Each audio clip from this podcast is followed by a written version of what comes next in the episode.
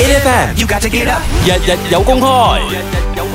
A F M 日日有公開，我是遗体化妆师 Shanice。好了，今天呢，我们就要来和呃 s h a n i c e 来聊一下天了，因为我觉得 s h a n i c e 这个工作也是很特别，然后呃，我觉得很多人对于他的这个工作可能都有很多的疑问，还是有很多的兴趣，我们可能想要哎知道里面的一些底细啊。首先，我们先要请雪莉斯来介绍一下你今年几岁，然后为什么你会从事遗体化妆师的这个行业呢？我今年二十二岁，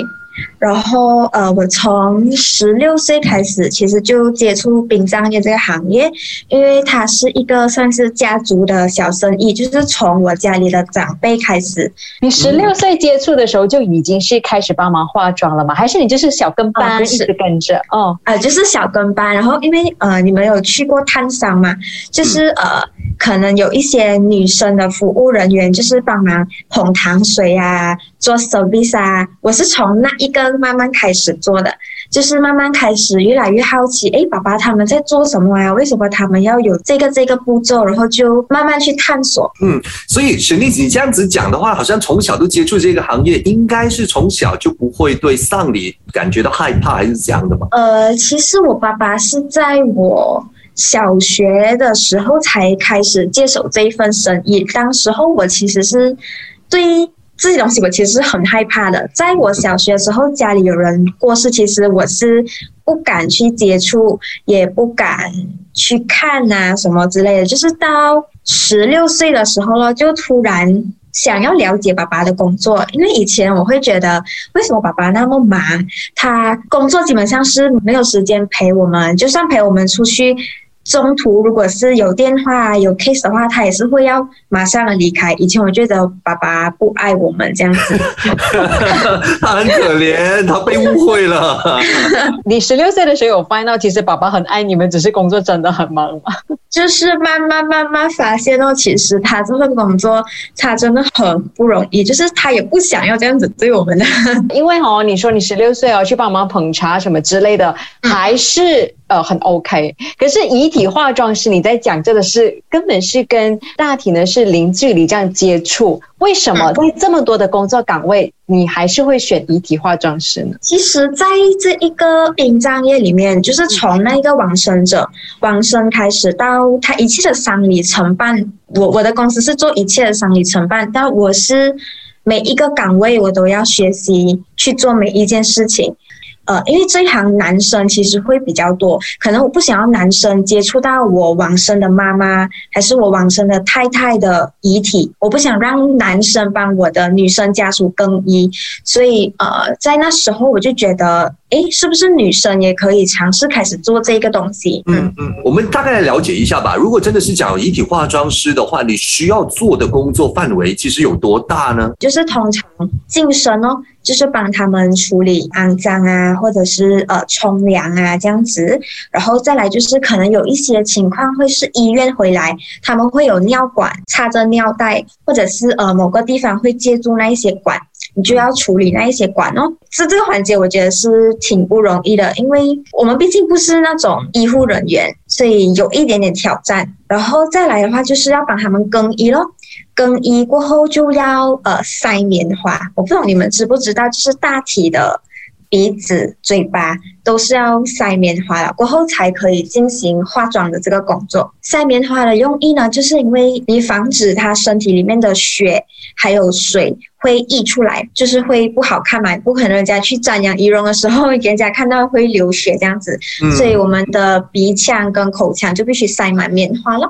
就是呃，如果真的是我们讲是有一些可能往生者，他们可能呃面容受损的那一些过程的话，其实你是需要负责去修复吗？还是这些交给专人？嗯，基本的一点修复的话，我们还是可以做。如果是呃面貌已经是全非了的那种哈，基本上我们都会盖棺处理，就是不让人瞻仰仪容。因为在马来西亚其实还没有在遗体修复这方面有太大或者是太好的技术。嗯嗯嗯嗯，那我可以知道一下整个工作的流程可能会是怎么样的吗？就是你一接到 call 之后，你可能需要准备的东西会是什么？我需要准备就是呃，他们往生者穿的寿衣或者是西装，就是给他们选择咯。然后我会准备我自己用的器具，就是我的 SOP，我的防护的装备。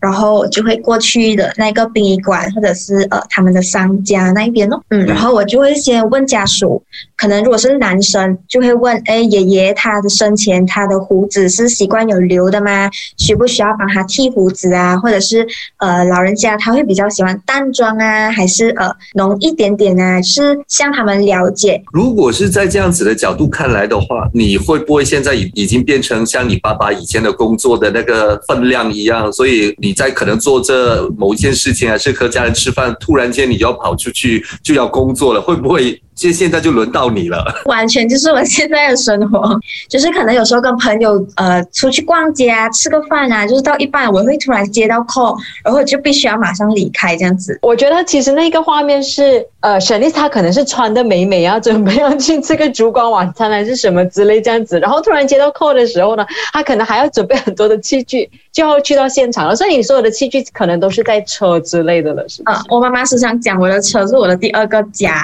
因为我的车。上会有各种就是工作需要的东西，各种衣服、各种鞋子，还有我需要的器具，那些都会在我的车上找到。可是如果是这样子看来的话，其实你的社交范围也好，和你的朋友也好，好呃，懂你的人也好，大家其实他们都要有很强的这个接受能力了。会不会这么说呢？就是你可能第一随时会爽约，就可能大家会不会对你的工作范围有很多的那个问号啊？还是他们会觉得有没有避忌啊之类的这种情绪呢？首先，我我我需要很感恩，就是我身边的朋友，他们都不排斥我的工作，大家的接受度我觉得都蛮高的，甚至他们会对我的工作有很多的好奇，可能像你们这样子啊，所以他们是不会有避忌，就是我们不会讲好像很板荡啊，好像我去工作过后，他们不能接受跟我一起去吃饭啊之类的，不会啦。哦，这样子也是一件好事哎。嗯嗯嗯，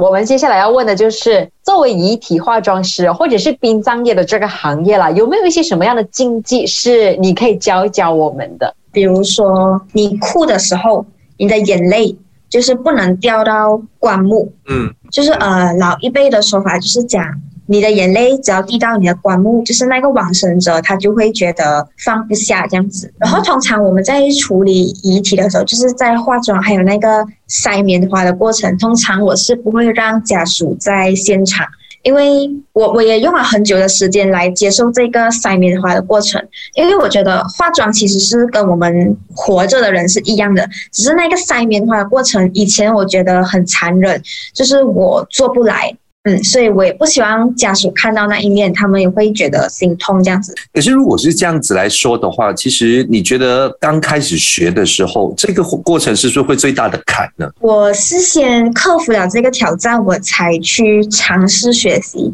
因为我觉得心里要先过到自己那一关。有没有觉得，其实你呃，因为可能是你从小接触这个行业的关系嘛？一一般每个人就可能说，一般的女生可能二十二岁，大家就是哦漂漂亮亮啊，就其实也就出去逛街啊、看戏啊，然后约朋友喝茶。可是。你有没有觉得你的这份工作会要求你很快速的长大，要很懂事呢？其实会耶，就是我在从中学到大学的时期，我的步伐可能跟我身边的朋友其实都不太一样，可能他们就是全职，他们做好学生该做的责任就好。可是我就是会同时要兼顾课业，还有就是要安排工作的时间。而且这份工作又是二十四小时 on call，我没有的选择时间，嗯，所以我就会觉得像你说的这样子，比别人快成长，看的东西比同年龄的人来的要多了。而且你看，就从十六岁开始，你就要大概知道什么是生死，然后你还要处理很多人的情绪，你要知道怎么调试自己对死亡的这一些概念。哇，这个很不容易耶。这个其实我觉得也是我在这个行业。我其中一个坎，因为可能我是一个比较感性的处女座，所以我看到人家在很伤心的时候，其实我会忍不住，就是我的眼泪哈都会在眼睛里面打转的。可是，在那时候，我我必须要控制住我自己，因为家属已经是。情绪已经是不稳定啊，所以我们作为一个专业人士，不能在他们面前再掉眼泪这样子。有没有你印象非常深刻的一次经历啊？嗯，有诶，就是在不久前罢了，大概是两个月前这样子。天，因为我是一个出殡的店里司仪，就是在出殡当天，我是一个主持人，然后就有一个孙女，她就来找我，她就说，呃。你能不能给我一个十分钟的时间？我就说 OK，我会留一个十分钟这样子给你啦。到了那个环节，我就把我的 mic pass 给他，他就念了很长很长很长的一段文章。因为他是在描述他自己的阿妈或者是外婆嘛，然后我本身小时候也是我外婆带大的，所以他讲的那一些故事就很能触动到我。我会回忆起我小时候，我的外婆也是这样子照顾我，也是这样子帮助我们成长，这样子。我我真的受不了那次，我真的有哭出来这样子。我这样听了，我觉得真的很心酸了，就。A.F.M. You got to get up. 日日有公開，日日有公開。如果你一个这么年纪轻的女生，你就要开始接触死亡，而且你对生死这件事情必须要有足够的了解。那我现在我想问沈丽，你觉得死亡是一件什么事情？我觉得死亡是一件大家都必须经历的事情，所以也没有觉得害怕，也没有觉得不想要，也没有觉得拒绝。其实还是会耶。就是当这个事情可能是发生在我自己的家人身上，我还是没有办法那么淡定。嗯嗯嗯，嗯，就好像我有些朋友会问我，哎，你不会看到已经没有感觉了吗？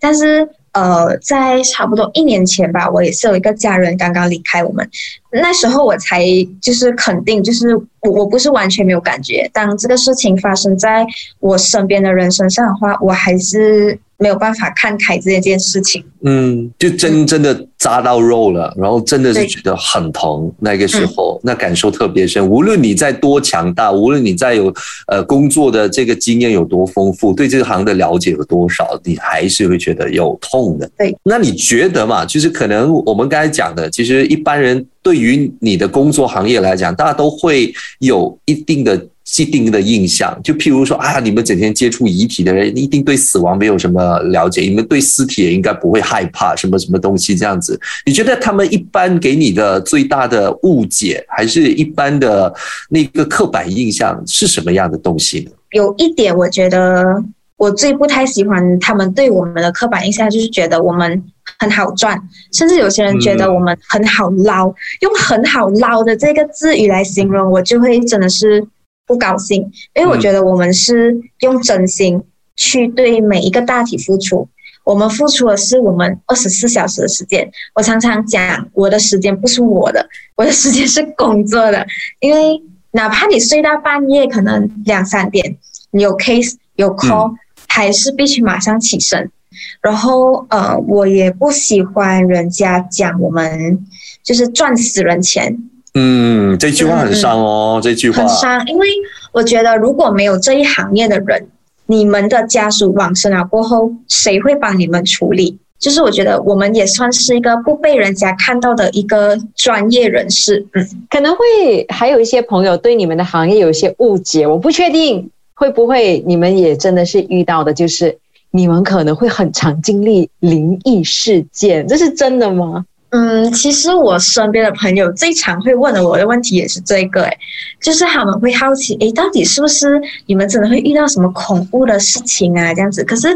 呃，so far 还好，到现在六年了是没有遇过。如果要讲有遇过的话，其实是一些科学原理可以解释到的，就比如说有些人觉得往生者他的眼睛会开，就是因为他有牵挂，呃，他放不下。可是，其实，在科学的角度来讲呢，是因为他往生了过后，神经的反射的问题，造成他的眼睛没有办法自己的合起来，或者是说，呃，他在往生之前，可能他有一点眼泪在眼睛里面，就是眼睛其实只要有一点水、有液体的话，其实它是没有办法自然的合上的。啊，然后有些家属就会觉得，哎，要不要拿一个金纸啊，这样子帮他骂一下啊？因为看戏哦都是这样子，那个往生者的眼睛就会盖了，或者是说，哎，我们做孩子的，我们做子孙的，要不要拿一个香啊，跪在前面叫妈妈，呃，好好的一路好走，这样子妈妈是不是就会没有牵挂了？其实这个东西呢，我会先检查他的眼睛，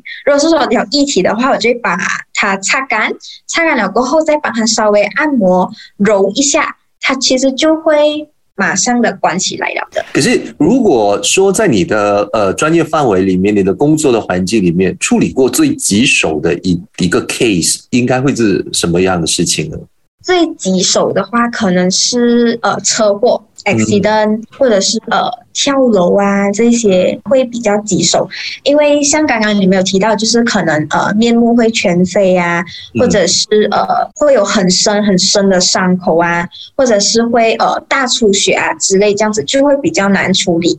通常如果是比较棘手的情况呢，我们就会选择帮他做防腐。可是我们好奇的那个点是因为。做遗体化妆师，还是你普通你自己在化妆的时候，其实技巧上面有不一样的地方吧？其实是没有的吧？应该呃，其实是没有吧，因为遗体化妆比我们呃普通的化妆其实来的简单。因为如果你说只是老人家，他不会 complain，可是家属会 complain，